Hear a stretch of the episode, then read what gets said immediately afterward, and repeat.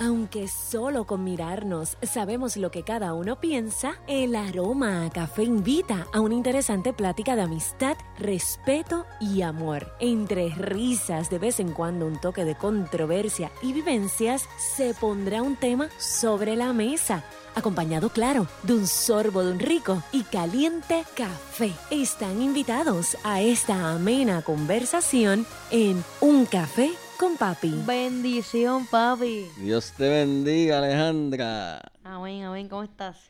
Estoy bien, súper feliz, contento. ¿Y tú? Estoy bien. eh, hoy viernes.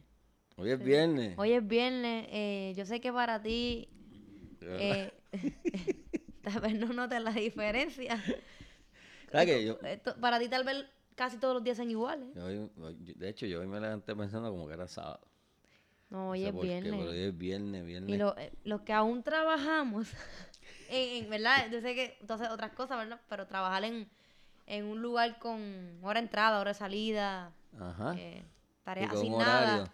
con un horario, pues un ponchador. un ponchador y estamos, obviamente, lunes a viernes, días de semana. La gente dice día de semana, pero todos los, todos los días son días de semana. Correcto. Pues, pues obviamente hoy estamos eh, Estamos a, contentos, pues viernes. contentos que es viernes. Para ¿Y descansar. ¿Viernes qué? ¿Estamos a cuánto? Viernes 29 de enero Del de- 2000. del 2021. ¿Cómo va esto, vale? Están escuchando Un Café con Papi, su podcast favorito. Y recuerden que lo escuchan a través de Spotify, Apple Podcasts, Google Podcasts, Anchor, SoundCloud, entre otras plataformas de audio digital. Y eh, le había dicho por ahí en los pasados episodios que en Apple Podcasts pueden darnos una reseña, un review de unas cinco estrellitas, lo que usted entienda que nosotros merecemos como podcast, y lo puede enviar junto con un comentario. Que de hecho, este 2021 nadie ha hecho una reseña. Así que ¿Cómo si, que si usted Ah, pero está escuchando este podcast, este episodio, y no, ha- no nos ha evaluado aún, pues dele para Apple Podcast y déjenos allá su reseña. Hay- hay- tenemos un, un, un oyente que, que nos envía tremendas reseñas, pero... Ah, porque él, él, él envía, eh, sí, como una reseña una del re- episodio. Del episodio. Ah, ok. Pero De- que de lo, cada no- episodio. nos lo envía privado, ¿no? Exacto, a cada uno de nosotros él nos envía un- su reseña del episodio, eh, como su opinión, su argumento, lo que aprendió, No falla en eso. eso así. El Tolen. El- ah, Tolen, Tolen. Saludos que de seguro está escuchando No, este de episodio. seguro está escuchando este y, luego de escucharlo, de seguro nos envía su... su opinión. Así que un saludo eh, a Tolen. Mira, y ajá.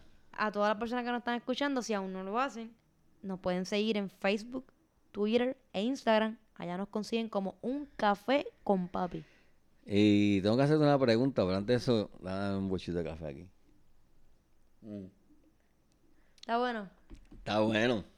Ale, tenemos tema. Tenemos tema. Ah, eso es importante. ¿Y cuál es ese tema? Ale, dime por El tema para el día de hoy, para este super episodio, es el, vein- el 2021 empezó bien. Este es nuestro episodio número 93. Y es una afirmación, no, no es... Sí, es una afirmación, no es una pregunta. No, estamos Eh, estableciendo. Al- exacto. Eh, al menos, 2021 al menos para bien. mí empezó bien. Muy bien. Y para ti Para también, ¿verdad? también. Y como este es el podcast de nosotros, pues el, el pues episodio 93 se llama El 2021 empezó bien. Para nosotros empezó bien. Para nosotros empezó bien. ¿Por qué ese tema, Ale? Eh, aparte, obviamente, porque entendemos que el 2021 empezó bien.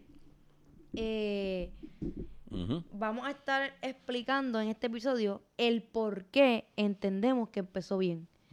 Y por ahí los que vieron la promoción, que nos siguen en Facebook, Twitter e Instagram, pudieron percatarse de que la imagen que está en la promoción de este episodio es una foto de Kamala Harris, que eh, actualmente es la vicepresidenta de Estados Unidos. Muy bien. Entonces, pues, eh, el hecho de que haya salido electa y de que haya juramentado en el 2021 eh, es una razón para decir que el 2021 empezó bien. Obviamente por, por lo que ella representa, por lo que simboliza, que, que vamos a estar eh, comentándolo acá.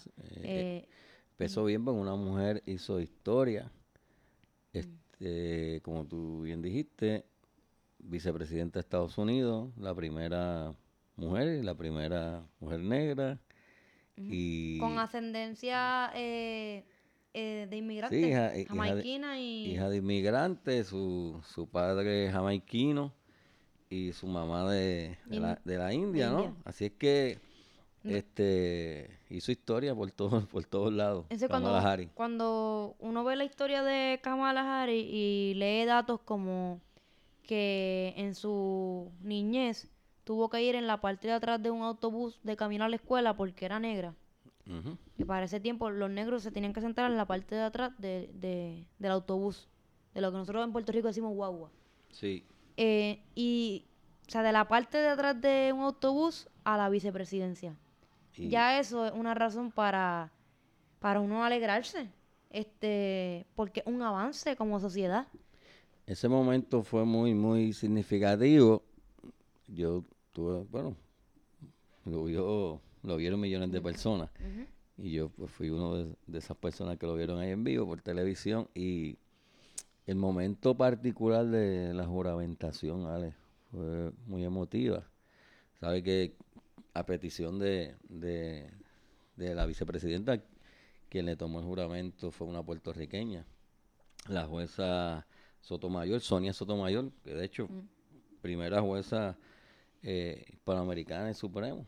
Y, y eso fue un momento, por lo menos el canal que yo lo estaba viendo, la, la persona que estaba a cargo de, la- del- de los comentarios eh, se emocionó, una mujer, y comenzó a llorar en plena transmisión, eh, porque en ese momento ciertamente fue un momento muy, muy, muy histórico. Así que Kamala Harris. El hecho de ver eh, una mujer juramentando a otra mujer y, en este caso, eh, ambas con, con ascendencia que, que no De es... inmigrantes, ¿no? Exacto, de inmigrante. Sí, eh, que, porque- que no es no es de estadounidense. Pienso que precisamente por eso Kamala Harris seleccionó a la jueza Sonia Sotomayor, porque al igual que ella, pues, pues viene de padres de inmigrantes y, la representa, simboliza eso, eh, las minorías. y ser mujer. Fue la número 49.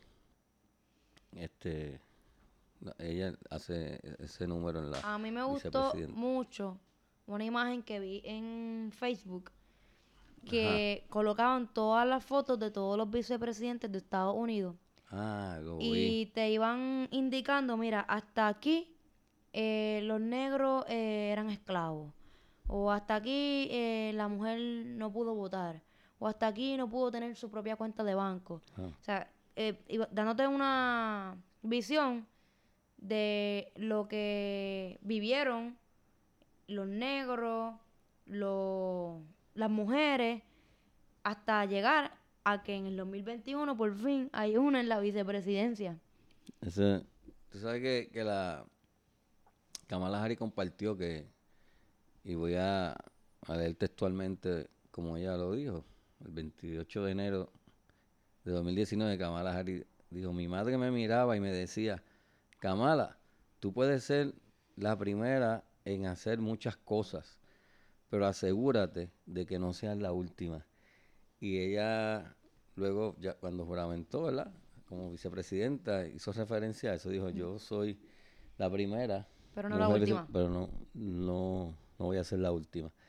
Así como anticipando un poco de que los cambios pues se pueden dar. Entonces, lo que es esa cita que tú mencionas, que es una de mis favoritas, la primera, pero no la última, y ella siempre mencionando eh, el pueblo, o sea, como que Sí. ca- como Kamala Harris para el pueblo, o eh, que va a trabajar obviamente por el pueblo. Porque así lo hizo como, como fiscal. Ella fue fiscal de San Francisco, también de California y también senadora. Así es que sus luchas pues las dio desde, desde distintos frentes, ¿no? Entonces, eh, incluso en la biografía, ella eh, se comenta que sus padres siempre fueron activistas, vanguardistas, de avanzada, y a las manifestaciones por los derechos siempre la llevaban. Quiere que ella cre- creció viendo eh, las luchas, viendo las minorías, eh, busca- eh, buscando igualdad, justicia. Igualdad, justicia. Entonces, que obviamente pues son los valores que la forman a ella. Y de esa manera eh, ha trabajado, de esa manera se ha desempeñado. Y obviamente eh, entendemos que eh, así va a continuar durante su labor como vicepresidenta. Eso es así, así es que nos llena de, de mucha esperanza ese...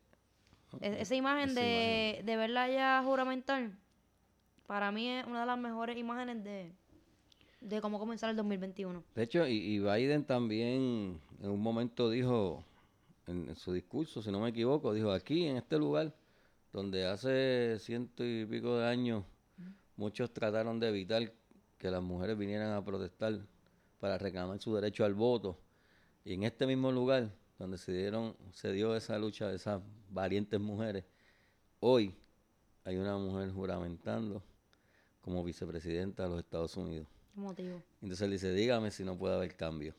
Así que eso es esperanzador. Ahí estamos, vale.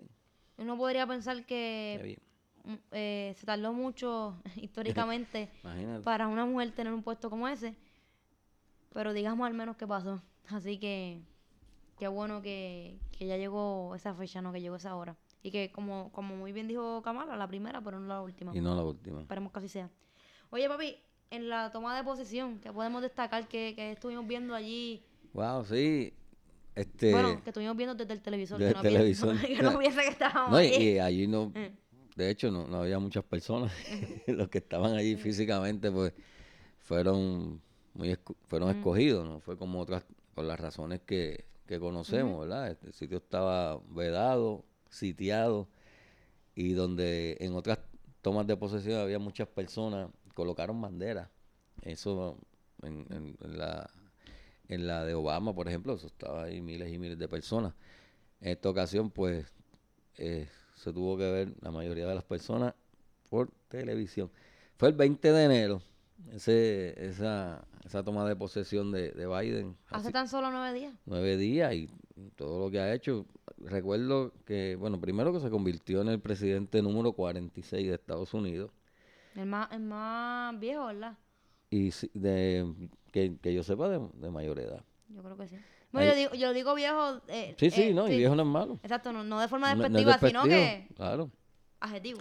25 mil miembros de la Guardia Nacional estaban allí dando vigilancia.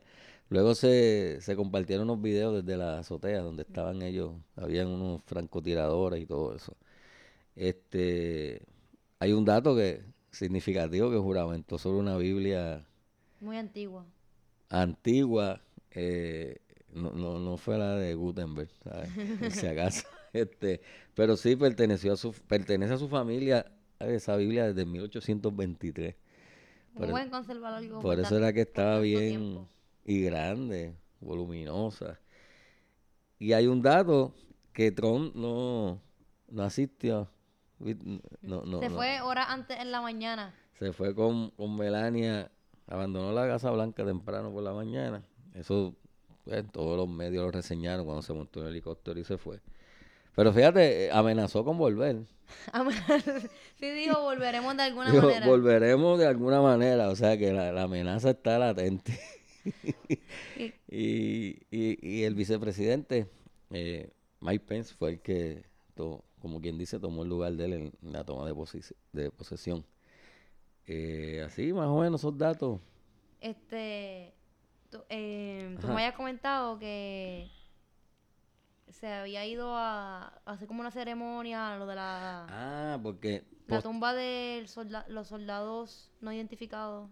Posterior a, posterior a eso, este, se fueron, ya después que terminaron los actos y la toma de posesión, visitaron el Cementerio Nacional de Arlington en Virginia, Biden junto a Harry, eh, ya como presidente y, ella como vicepresidenta, pues fueron a colocar una ofrenda floral en, la tumba de lo que se le conoce como la tumba del soldado desconocido, que es esta tumba que representa a todos aquellos soldados que han ido a, la guerra, a los conflictos, y que, pues, sus cuerpos no, no han sido encontrados y entonces, pues hay una tumba, allí fueron a llevarle eso, ese, esos respetos y ese arreglo, ofrenda floral. Y allí asistieron todos los expresidentes, obviamente, que están con vida, excepto dos de ellos.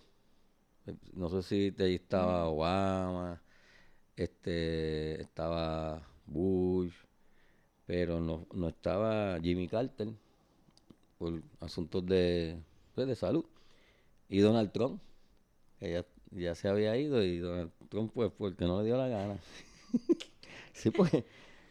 no le dio la Eh, gana. Carter por, por, razones, por razones de salud y Trump porque por- no Simplemente quiso. no le dio la gana. Entonces, pero fue un acto muy, Qué muy, triste que, que muy Trump eh, no haya decidido as- asistir a esa ceremonia por, por lo que significa, por, por lo del soldado, ¿cómo es? No, no, no encontrado o no, Ah, iden- sí, o no eh, identificado. no identificado, el desconocido. el desconocido.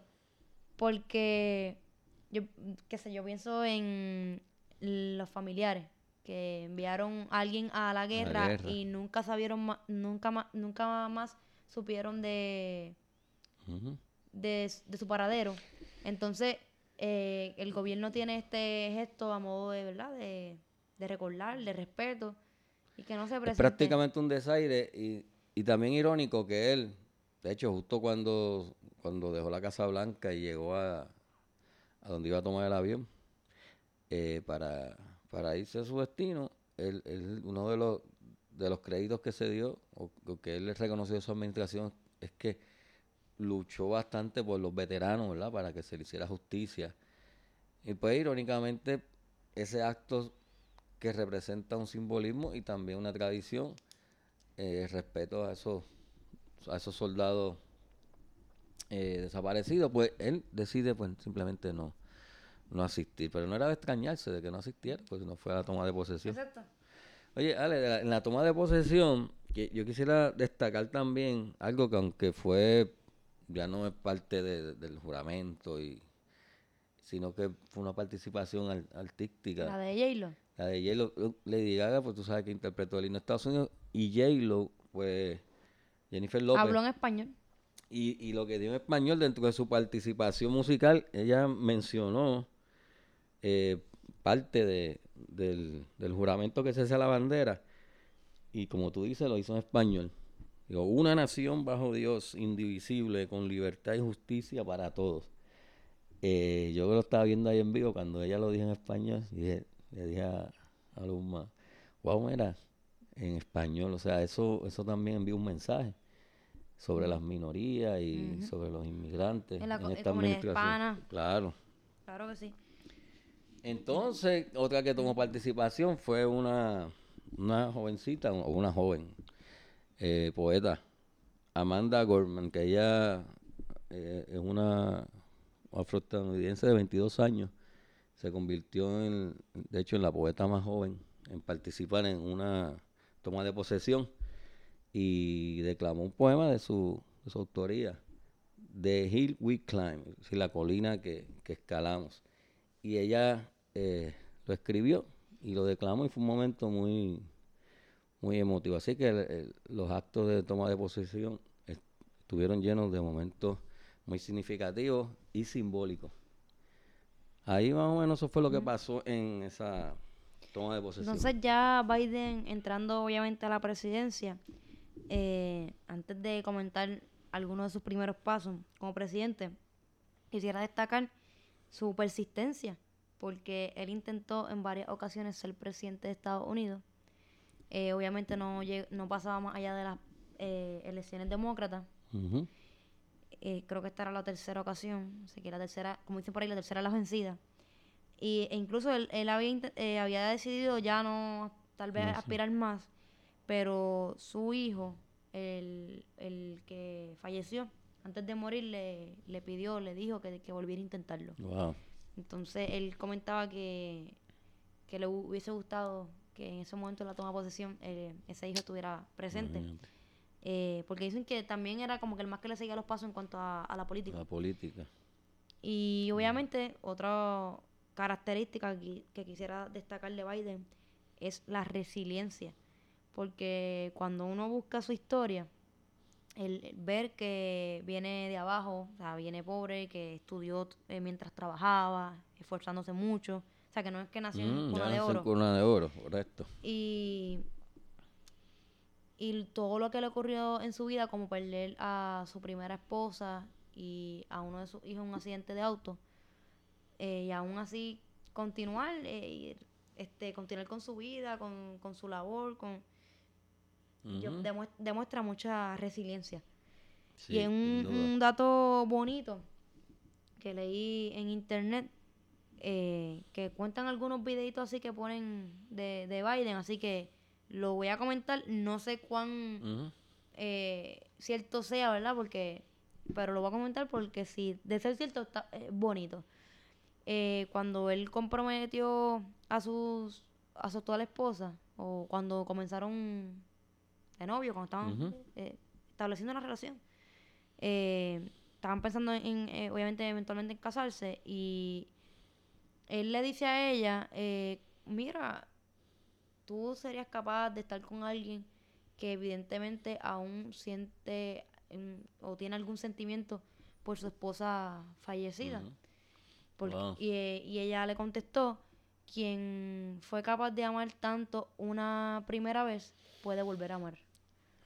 Entonces, eso es un, una, una lección de parte ahí de, la actual primera dama, ¿verdad? y un sentido de madurez y de, y de manera o forma de ver las cosas. Noelia me estaba comentando que es la primera primera dama en tener un grado doctoral. Ah, sí. Yo sabía que era que tiene un grado doctoral, no sabía que era la primera, pero sí. Sí, yo creo que la primera. yo sepa, no conozco a ninguna que tenga un grado doctoral. Porque que, eh, Michelle Obama es abogada. Abogada. Pero eh, no, tiene doctorado en leyes que yo sepa. Al menos ah, cuando, al menos cuando ejerció como o, llevó a cabo las funciones de primera dama. O sea que el, el mm. doctorado como tal, o sea, el PhD o el PhD. Okay. Es que hay una primera dama con un doctorado. Eso así, con preparación con académica. Preparación académica. entonces, me imagino que. Se sigue haciendo historia en, diferentes ámbitos. Buenos mm. planteamientos. Eso así. Y si, fuéramos a, si fuéramos a comentar ahora de esos primeros pasos de Biden como presidente, esas primeras acciones que ha estado llevando a cabo esto en tan solo nueve días, ¿qué, qué reseñaría? Pues ¿Cuál mencionaría? Él empezó rapidito a, a hacer órdenes ejecutivas, dale, un montón. Y bueno, podemos mencionar algunas, quizás por categoría, pero por ejemplo, nada más que contra la lucha contra la pandemia, más de 10 órdenes ejecutivas para eso. Me imagino que él sabe que para poder eh, que la, lograr que la nación económicamente se recupere o, siga fortaleciéndose, es necesario controlar la pandemia. Los Estados Unidos de los países del mundo donde más contagios, más fallecimientos hay. Y, y él pues sabe que, que la recuperación económica va de la mano del control de la pandemia y sus primeras órdenes ejecutivas, alrededor de 10, fueron dirigidas a eso. Por ejemplo, el uso obligatorio de la mascarilla en edificios y propiedades federales, que tú sabes que Donald Trump ni él mismo se la ponía, y que y le pidió al, al, al, pueblo de Estados Unidos que usen la mascarilla, es un pedido para los próximos 100 días, para, para que tratar de controlar los contagios. Así que eso fue lo primero que contrasta con, la opinión que tenía el pasado presidente. Eh, hizo un, también eh, una orden ejecutiva para detener el, proceso de, retirada de Estados Unidos de la Organización Mundial de la Salud, que también Trump había este, retirado a Estados Unidos de ahí y él pues volvió a, para que Estados Unidos formara parte de la Organización Mundial de la Salud. Eh, volvió a restringir los vuelos con, Europa, que también Trump había dejado eso por la libre. O sea que comenzó a hacer unas medidas dirigidas a tratar de, controlar la pandemia. Así que eso fue de lo, de lo primero que hizo. No sé si, si vendrán más, pero por lo menos ya lleva 10 dirigidas a eso. Y así otras más, pero de la economía. Eh, eh, hizo una para extender las moratorias para, para que la gente no pierda las casas. Lo que tengan los pagos atrasados. exacto, las hipotecas, por lo menos hasta el 31 de marzo. Hay un interesante que tiene que ver con inmigración, que fue que detuvo la construcción del, muro. Del muro fronterizo, o sea que en las pasadas semanas antes de que Donald Trump terminara su, su término, él fue a supervisar cómo iba la construcción y todo eso, pues, pues Biden detuvo el, el muro, que eso fue un tema bastante polémico cuando se comenzó a, construir. Eh, y también suspendió la, la prohibición de viajar a, Estados Unidos de los países mayoritariamente musulmanes. Eso Trump lo había también establecido. Ah, lo del cambio climático. volver al grupo de... este, a, lo del acuerdo de París el acuerdo climático de París, que, que él... Ahí están prácticamente todos los países. Eso, a, mí, eso fue increíble cuando yo vi, eso a mí me impactó mucho. Y que por razones que eso le costaba mucho a Estados Unidos, razones económicas, y que eso, eso es un, un mito, eso del, ah, calentamiento, global. No ves el frío que está haciendo aquí. está, nevando, tú sabes. sí, ¿cómo, ¿cómo, va el calentamiento global? No, no, no. Si hace frío. ¿Cómo él va a retirar, retiró a Estados Unidos de, del acuerdo ese climático de París? Que eso fue una, barbaridad. Pero entonces Biden pues hizo una orden ejecutiva para que Estados Unidos nuevamente. Eh, y, otras más referente al ambiente. Este, También permitir que los eh, transgéneros sean enlistados wow, sí, en la milicia, que lo tenían prohibido. Tenían prohibido y eso fue eso fue de Donald Trump, la orden ejecutiva para, para prohibir eso, pues él revirtió esa prohibición de la administración de Trump, que las personas trans este, ahora se pueden enlistar en, la milicia. Él explicó que la, eh, la, orden ejecutiva prohíbe de manera inmediata, o sea, que ya la firmé desde ahora, eh, la separación involuntaria, los despidos, eh, que le nieguen a alguna persona enlistarse en el ejército por por su identidad de género, por ser trans, por situaciones relacionadas a su identidad de género, pues no se puede prohibir. Así que eso también. Exacto, no se puede discriminar contra eso. exacto. Y, ah, en el asunto social, Ale, importante, la desigualdad racial, él ordenó un estudio de políticas del gobierno para lograr mayor igualdad y que se incluyera a los residentes que no tienen ciudadanía en el censo hay que contar, esa gente hay que incluirla. Porque existen. Sí. el hecho de que no aparezca en un censo no existe, no están. Y ordenó eso. Me imagino que serán contados como eh, personas que vive aquí que no tiene ciudadanía americana. ¿Verdad? Porque tampoco no lo van a contar. No, exacto, pero entonces, para efecto de, de, que, de que habita en este país y que se le den los servicios. Bueno, en ese país. Bueno, exacto, en Estados, exacto, Estados Unidos hay que darle, ¿verdad? son seres humanos y, brindarle los servicios. Ayer firmó una, Ayer no, yo creo que todos los días sale una. Esa, la orden ejecutiva de ayer, que fue, ayer fue jueves 29 de... No, ayer fue 28. Ah, ayer fue 28, ¿verdad? Sí. Hoy es 29. Pues sí, es cierto. Ayer jueves 28. Está relacionada con la salud. Eh, permite que los estadounidenses que no tienen este plan médico, que son millones, eh, puedan inscribirse en los planes del gobierno por lo menos por tres meses, desde febrero a mayo, sabiendo Biden que por el asunto de la pandemia van a necesitar servicios médicos, pues activó otra vez por lo menos por tres meses el, llamado Obamacare. Así que eso es bien importante y posiblemente de, la, de las que ha firmado hasta ahora, la más polémica, pues puede ser la, de deshacer el llamado Mexican City Policy. No sé si lo dije bien. Es una controversial política que le, prohíbe a las organizaciones en el exterior que reciban ayuda de Estados Unidos si, si deciden promover el aborto. Eh, pero no es esto que hizo Biden de, de, de, quitar eso, lo han hecho todos los presidentes demócratas. Y los republicanos lo colocan. Lo colocan. Sí, que le están atribuyendo eso a Biden como si él fuera el primero y el único que hubiese hecho eso. Siempre que sube un presidente republicano, pues pone esa prohibición. Y tan pronto viene uno demócrata, y así lo hizo Reagan, así lo hizo Clinton, así lo hizo Obama. Donald Trump que la volvió a poner y ahora Biden que quitó esa prohibición. Y eh, no sé si hoy firmó otra, pero por lo menos hasta ayer era eso. Hasta el jueves sí. 28 de enero de 2021, este podcast te ha informado la orden ejecutiva que, que ha firmado el actual presidente de Estados Unidos, Joe. Biden. Oye, papi, antes de culminar este gran episodio, te pregunto, ¿qué más esperas del 2021? Eh, eh, no referente tal vez a política o a Estados Unidos, sino a modo general. ¿Qué esperas de este año? Bueno, lo que espero y como esperanza, ¿verdad? Este, tengo la esperanza ¿no? de que me toque una dosis de la vacuna. que estaba chequeando mi turno y hago el turno 3 millones uno. En Puerto Rico hay como 3 millones de, De vamos, personas. de- pues yo hago el 3 millones uno. Porque yo no estoy en grupo de alto riesgo, soy maestro retirado, no tengo 65. Creo que soy el está último. en la fase doble Z. Yo estoy en la fase doble Z. Pero, no- pero ciertamente tengo la esperanza de que, de que se controle, ¿verdad?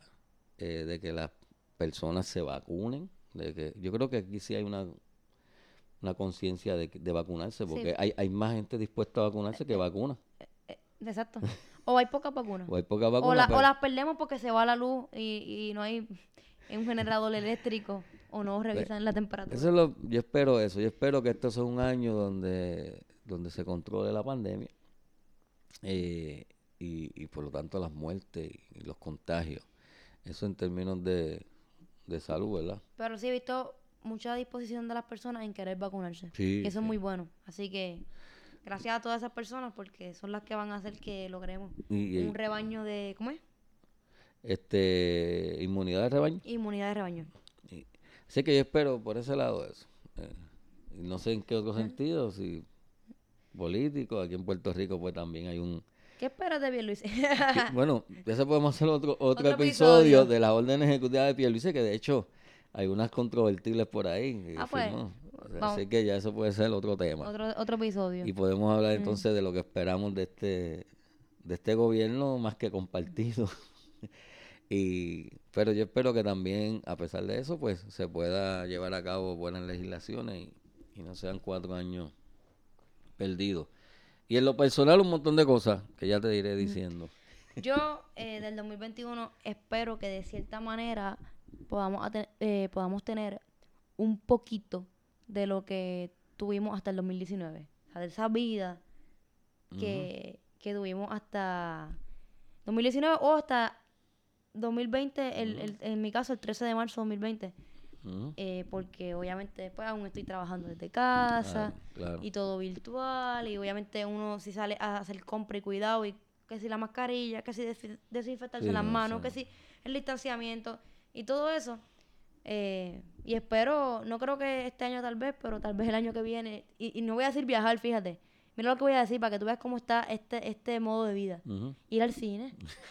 Tan, tan O sencillo sea, como es. de- si usted pensó que yo iba a decir ir a. Italia, ir a Argentina, Escalar el Everest. mira, ir al cine, yo que extraño hasta el olor del popcorn, Tan sencillo como eso. Pero ir, a un para concierto. que usted vea.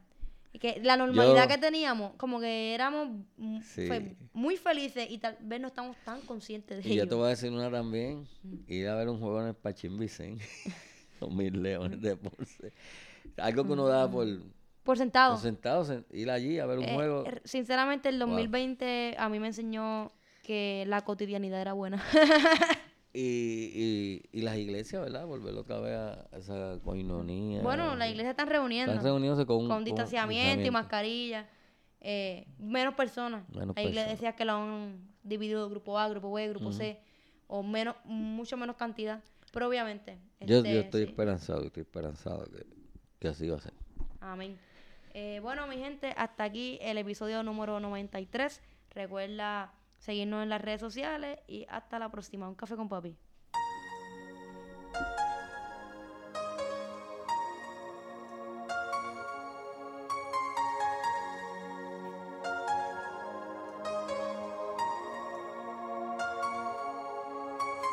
Queremos ampliar nuestra mesa y extender nuestra conversación. Hay café para todos y el respeto y el cariño se extiende para ti. Comparte este programa y únete a nuestra plática a través de Un Café con Papi. Búscanos y síguenos en las redes sociales como Un Café con papi. Amamos con el alma a nuestras madres. Sin embargo, nunca debe haber una excusa al momento de sentarse a la mesa, intercambiar miradas, desenredar y tejer conversaciones mientras tomamos un café con papi.